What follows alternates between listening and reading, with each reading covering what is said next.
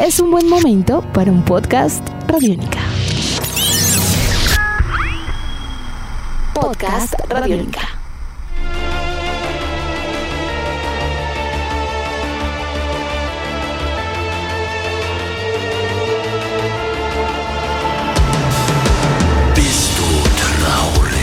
Bienvenidos a esta nueva emisión de Podcast Rock and Roll Radio, un producto de Radiónica desarrollado por el señor Andrés Durán, arroba Andrés Durán Rock, y quien les habla Héctor Mora, arroba Mora Rock and Roll, bajo la producción de Juan Jaramillo, Jairo Rocha y la captura sonora de Andrés Cristancho.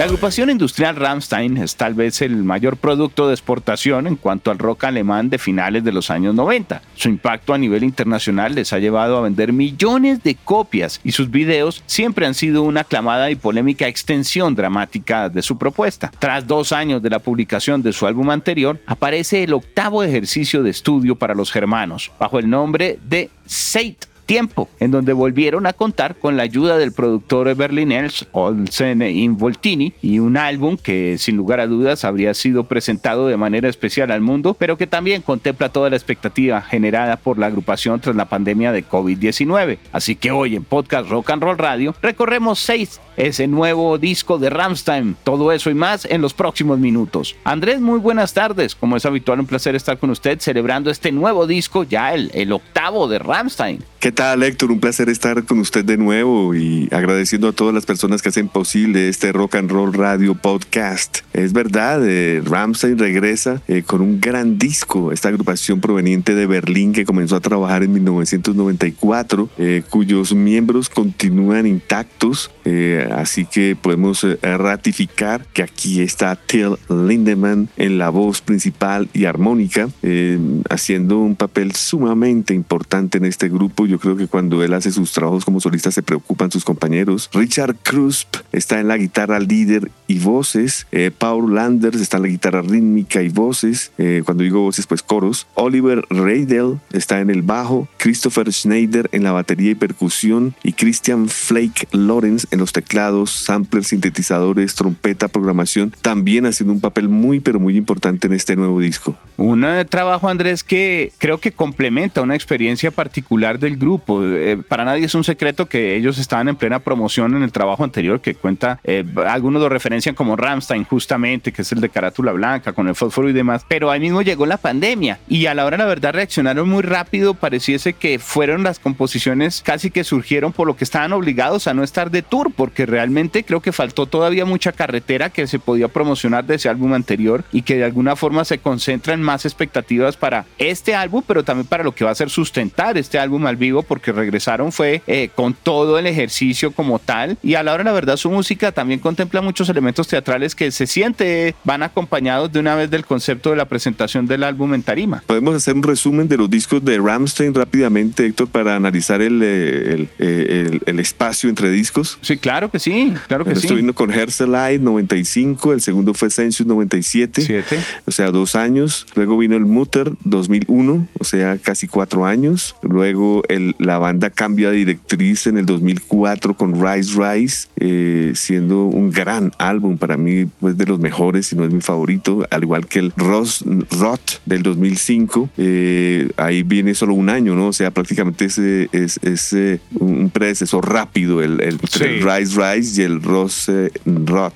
El más corto, sí. Luego vendría Live is for Aleda 2009 también cuatro años y ahí el grupo para. En el 2009 hace su, su parada, se rumoraba que el grupo se acababa y llega el famoso disco del Fósforo o el Untitled Album en el 2019, o sea, 10 años después, eh, expectativa, pues pienso yo, yo no sé usted qué piensa Héctor, les fue muy bien. Los críticos eh, recibieron bien este disco, tuvo tres sencillos, Deutschland Radio y Auslander, eh, en todas partes tiene una muy buena calificación, eh, fue un reto para ellos. Y me doy cuenta que después de, entre comillas, ese intento de pues acabar con el grupo, qué sé yo, pues también mientras el cantante trabajó con sus proyectos y algunos de los integrantes de Ramstein, pues ellos ni después de la pandemia, y todo esto dirán, bueno, pues si nos fue tan bien con este regreso en el 2019, pues de una vez acomodar el SAID, ¿no? Eh, que es tres años eh, después, así que estamos hablando, ya que sabemos cómo fue la historia entre discos, un disco rápido entre, entre baches se refiere. Yo creo que también la expectativa de la gente frente al trabajo anterior, a la hora de la verdad, eh, estuvieron fieles, pero no era suficiente para haber esperado 10 años. Entonces creo que ese impulso también presionó de alguna forma el éxito, porque no es solo componer las canciones, sino en verdad también encontrar un eco de una fanaticada difícil, porque en una década muchos de los fans de la banda envejecen, eh, no es fácil conectarse con nuevos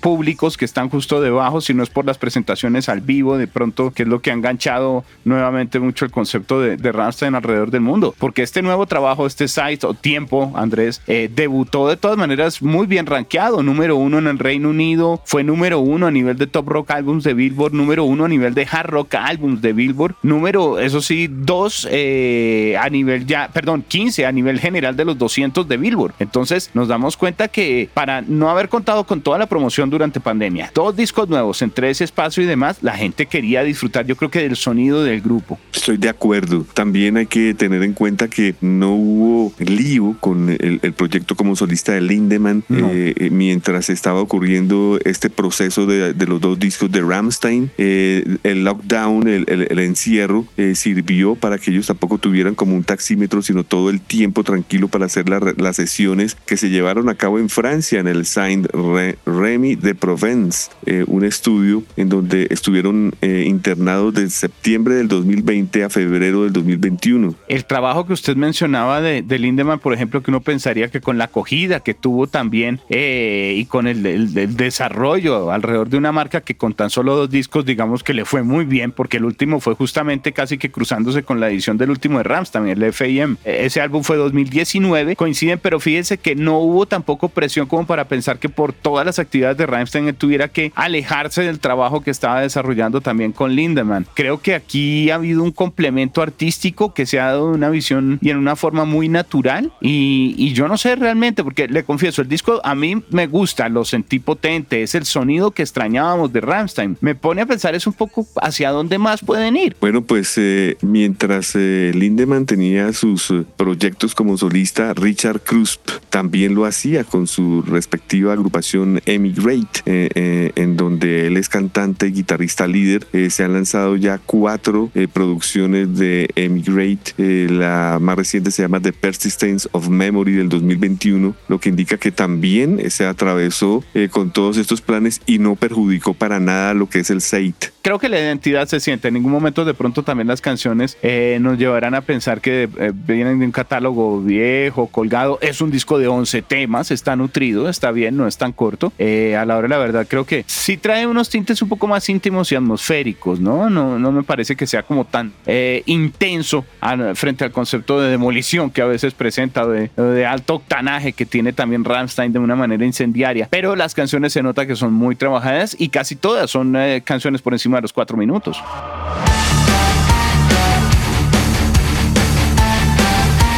Yo tuve esta percepción en un, en, un, en un inicio y después de haber escuchado ya el disco varias veces me doy cuenta que, que sí es íntimo, pero sí tiene sus, sus highlights industriales, por decir algo, que es lo que define esta agrupación como metal industrial, rock industrial. No sé si le parece, entremos en materia con las canciones, Héctor, porque pues vale la pena inspeccionar qué pasa aquí. Claro que sí, vamos de una vez. Octavo álbum entonces, que comienza de manera especial con una canción que eh, trae por nombre Arme Tristen. Army of the Dirty Ones, o sea, la armada de los eh, tristes, ¿cierto? De los tristes, sí, sería eso, de los sucios, de los tristes. Yo creo que tiene una intención casi que de los miserables también. De los miserables, sí, yo también mm. opino lo mismo. Eh, aquí es una canción eh, que no entra fuerte, es una canción rítmica, mid tempo, donde la voz es predominante. Y cuando digo la voz es predominante, esto va a ocurrir durante todo el disco porque el Lindemann se la lleva acá en, ese trabajo. creo que es una buena canción canción de inicio, 325. sí, tiene como una, un aire un poco de himno para dar una apertura, explora un poquito ya la industrial del grupo, llevándolo con los arreglos de sintetizadores a una atmósfera un poquito gris. Este comienza oscuro el álbum. Sí, señor, estoy de acuerdo. Es, es, oscuro el inicio del álbum y eso me gusta. Eso me gusta que no, no es ni fiestero ni.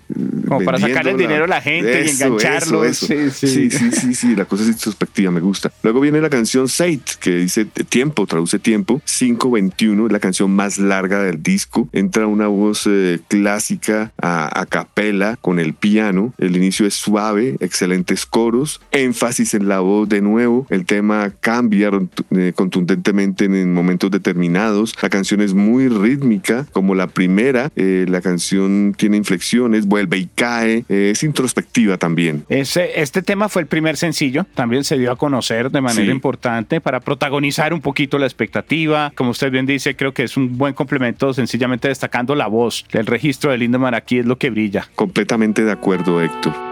Ich lieb noch immer bei Mama.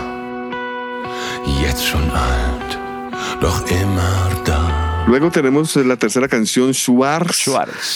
418, eh, traduce negro. Es la, la tercera más larga del disco. Este, en, esta, en esta ocasión entra la voz, el piano, teclados. Lo que es el piano y los teclados son muy importantes en este álbum. La canción va subiendo, en creciendo y cae de nuevo. Es un tema denso, mid-tempo, donde yo encuentro que los teclados comienzan a ser parte fundamental de este trabajo. Hay buenos cambios. La canción no es un hit, pero hay buenos cambios en Schwarz. Solo le agregaría el enganche de esos teclados con la batería, que, que aparece primero y la va jalonando poquito y luego termina al revés, termina siendo casi que el teclado que manda la línea. Luego viene una de mis canciones favoritas, que tengo seis favoritas, que para eh, ser un disco de once creo que está bien, Héctor.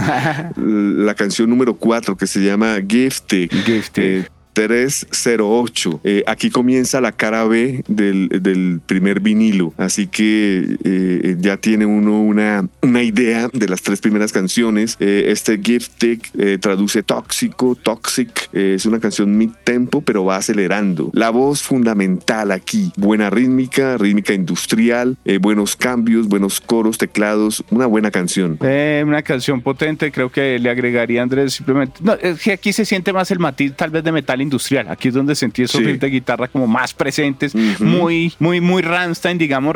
Aquí sí dándole ya como un balance de las cosas y las fortalezas también del grupo, que van muy en la línea de la canción siguiente. Yo siento que está pesado como en bloque, como venga, aquí entramos con esta tanda porque eh, Gifting tiene eh, ese machaca, digamos, con ese ritmo también y empata con Zigzag, que es en una línea parecida.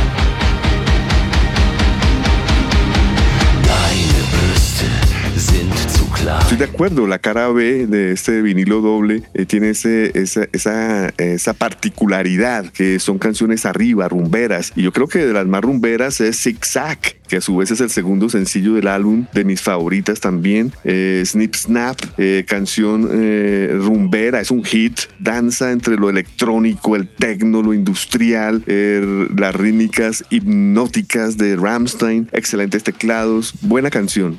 agregaría un poco que que, va en ese, el video también un poco jucoso como en cuanto a burla, la canción dedicada a las cirugías plásticas, a la necesidad ah, humana de mantenerse joven. Ahí comienza la crítica del grupo que también está presente en todas las canciones, pero aquí vuelven como a ese aspecto del consumismo y del capitalismo humano. De acuerdo. Luego viene la sexta canción, también de mis favoritas, se llama OK, 4 minutos 03, On a Condom, eh, que traduce sin condom, without condom, eh, buenos coros, tema rápido, upbeat, eh, la connotación sexual como siempre lo ha tenido Ramstein, guitarras potentes, buenos teclados, un sabor industrial completo con esos riffs de guitarra, la batería excelente, buena canción. Aquí los coros que usted menciona que también armonizan de gran manera con los teclados, hay una idea como medio eclesiástica allí, eh, un enganche rápido de batería de los sintetizadores otra vez cobrando mayor presencia. Yo siento que en este disco como que en la disposición del sonido se le baja un poco a las guitarras, se le sube nuevamente un poco al sintetizador, algo que ya había probado Rammstein en algunos momentos, pero tal vez con una atmósfera más completa y de todas maneras eh, prima en el disco, pues no todo, pero hay una buena dosis de intimidad, de reflexión. Pero esta es de las rápidas, es un galopeo total. Un galopeo total. E iniciamos ahora con la cara C de este vinilo doble, también con una de mis favoritas, la séptima canción que es Meine Taranen. Buena. 3 minutos 57. Eh, My Tears, mis lágrimas. Esto es un hit, Héctor. Eh, la canción suave, pero es el re-hit. Entra el teclado, la voz dramática, explota luego, tiene buenas guitarras, el bajo y la batería hacen un excelente papel. La canción es mid tempo y, podemos decir que las subidas y las bajadas son, em, digamos, contundentes. Eh, es una canción donde yo no sé si usted notó, Héctor, pero en vez de solos de guitarra, porque este, este grupo no es de solos de guitarra, digamos que serían reemplazados por teclados y guitarras al unísono. Me gustó mucho. De pronto, aquí ya comienzo a sentir, después de la cara B, que todas las canciones son arriba y con esta, que son cortas las canciones, podrían haber sido más largas. Esta canción tiene un aire oscuro, no es que sea balada para nada. De hecho, el tema es, fuerte, son mis lágrimas. Ahí vienen temas familiares de dinámicas complejas, también de abusos y demás, que se complementan con otros temas que vienen más adelante en el disco. Digamos que este es un, un cambio de chip un poco de la máquina demoledora que era con Zigzag, con OK, a un momento más de angustia, más, más oscuro. dramático. Más dramático, sí, señor. Y esta canción lo demuestra completamente. La voz también la destaco. Creo que eh, trata de, de ser muy de, trata de buscar unos lugares diferentes en su voz, eh, Lindemann, en donde de verdad pueda sentirse un poco el aislamiento. Yo creo que eso tiene que ver con, con COVID y pandemia.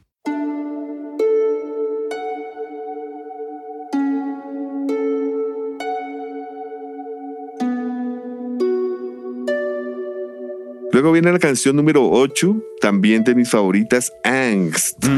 344, mm. eh, temor, la angustia. es una canción muy bailable. Esto también es un hit, Héctor. No sé usted qué opine. Eh, eh, me gusta mucho una parte atmosférica que tiene la canción. Es mi tempo, buenos riffs, baterías, pero el énfasis de nuevo es la voz que va por encima de los riffs y la misma batería. Esas rítmicas, las guitarras rítmicas hipnóticas que identifican a Ramstein. Buenos coros, muy buena canción es como una habilidad que tiene el grupo también, en este caso alrededor de la voz de Lindemann, para hablarnos del miedo de una forma distinta. Hay beat, como usted dice, de baile y todo eso, pero también es como que una danza entre lo gutural y la narración que tiene eh, de manera intensa todo el tema. Entonces creo que esos elementos y el contraste dramático que le, le agrega el cantante, pues hace que se genere incluso una ansiedad. Yo siento que esta también no es solo miedo, sino un poco de angustia, de ansiedad con la canción y que viene de manera trágica también complementado con lo que eran las lágrimas anteriores, My Tears. Y la parte atmosférica da mucho más ansiedad y misterio. Me gusta esa canción Angst. Sí, señor. Es el tercer sencillo, ¿no? Ese fue el tercero. Ese fue el tercero que aproxima el trabajo también a una visión especial de Dick Titten. Dick Titten, de mis favoritas también, la canción número 9, 338 dura. Fat Tits es una canción pues totalmente sexual. Esto no es de extrañar. La canción inicia con eh, eh, una, un tema de esos alemanes eh, antiguos de marchas y, y, lo retoman y suena muy bien. Ahí, ahí están los alemanes eh, en su máximo esplendor. Los riffs de guitarra, eh, la batería militar, gran bajo, la voz entra prominente como siempre, rítmicas hipnóticas, el teclado emula una marcha alemana. Sé lo que iba a decir la marcha, sí.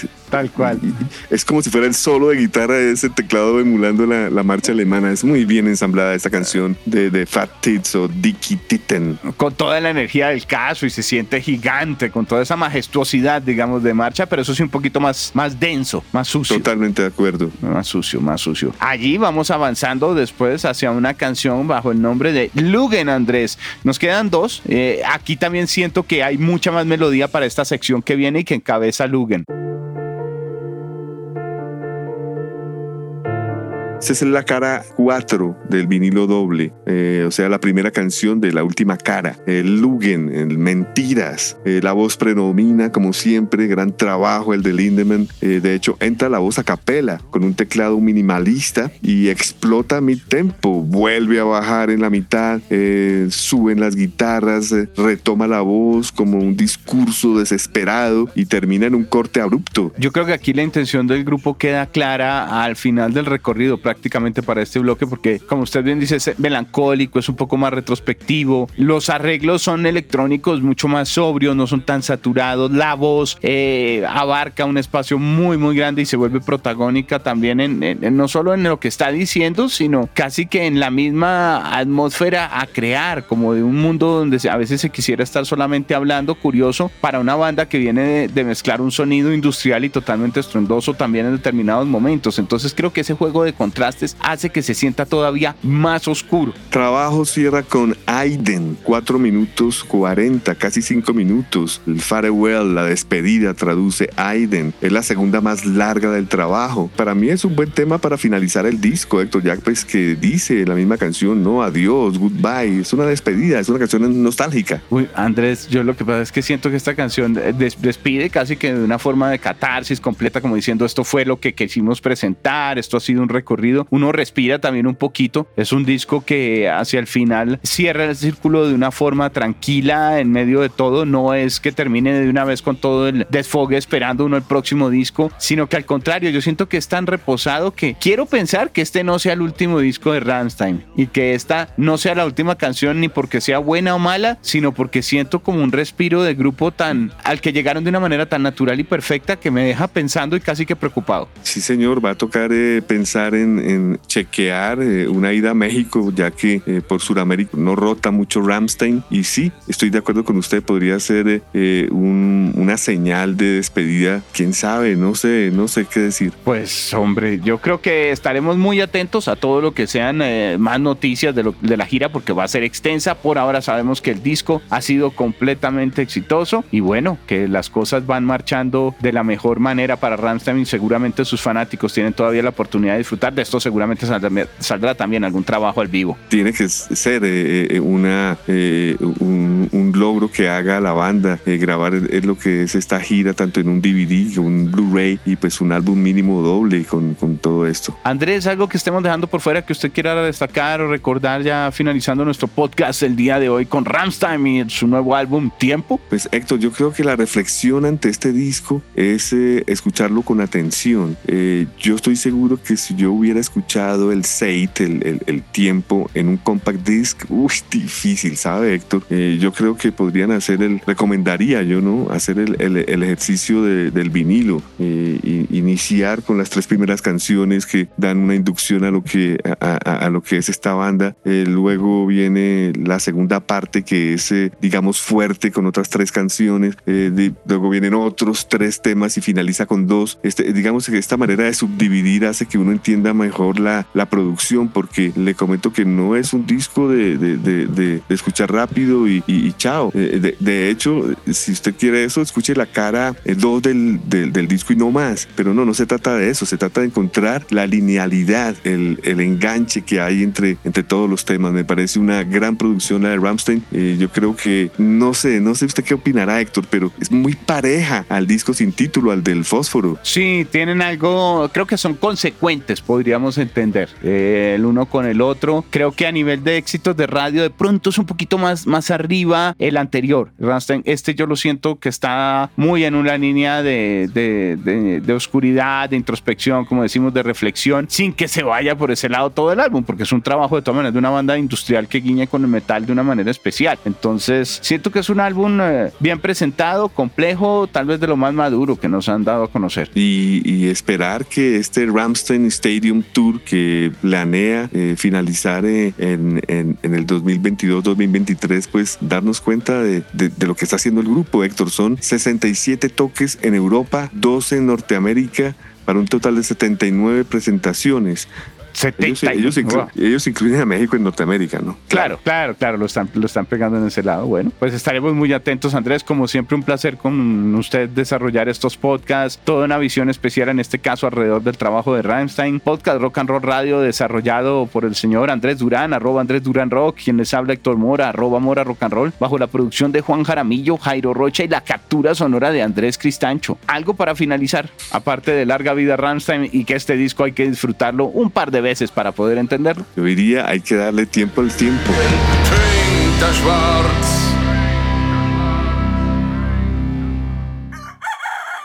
Hola, soy Fausto García Calderón. Hago parte del equipo de paz de Radio Nacional de Colombia y quiero invitarlos a escuchar Inquebrantables, Voces del Cambio, la serie de podcast en la que les traemos historias de gente excepcional que está cambiando la historia en lugares a los que ha llegado la paz.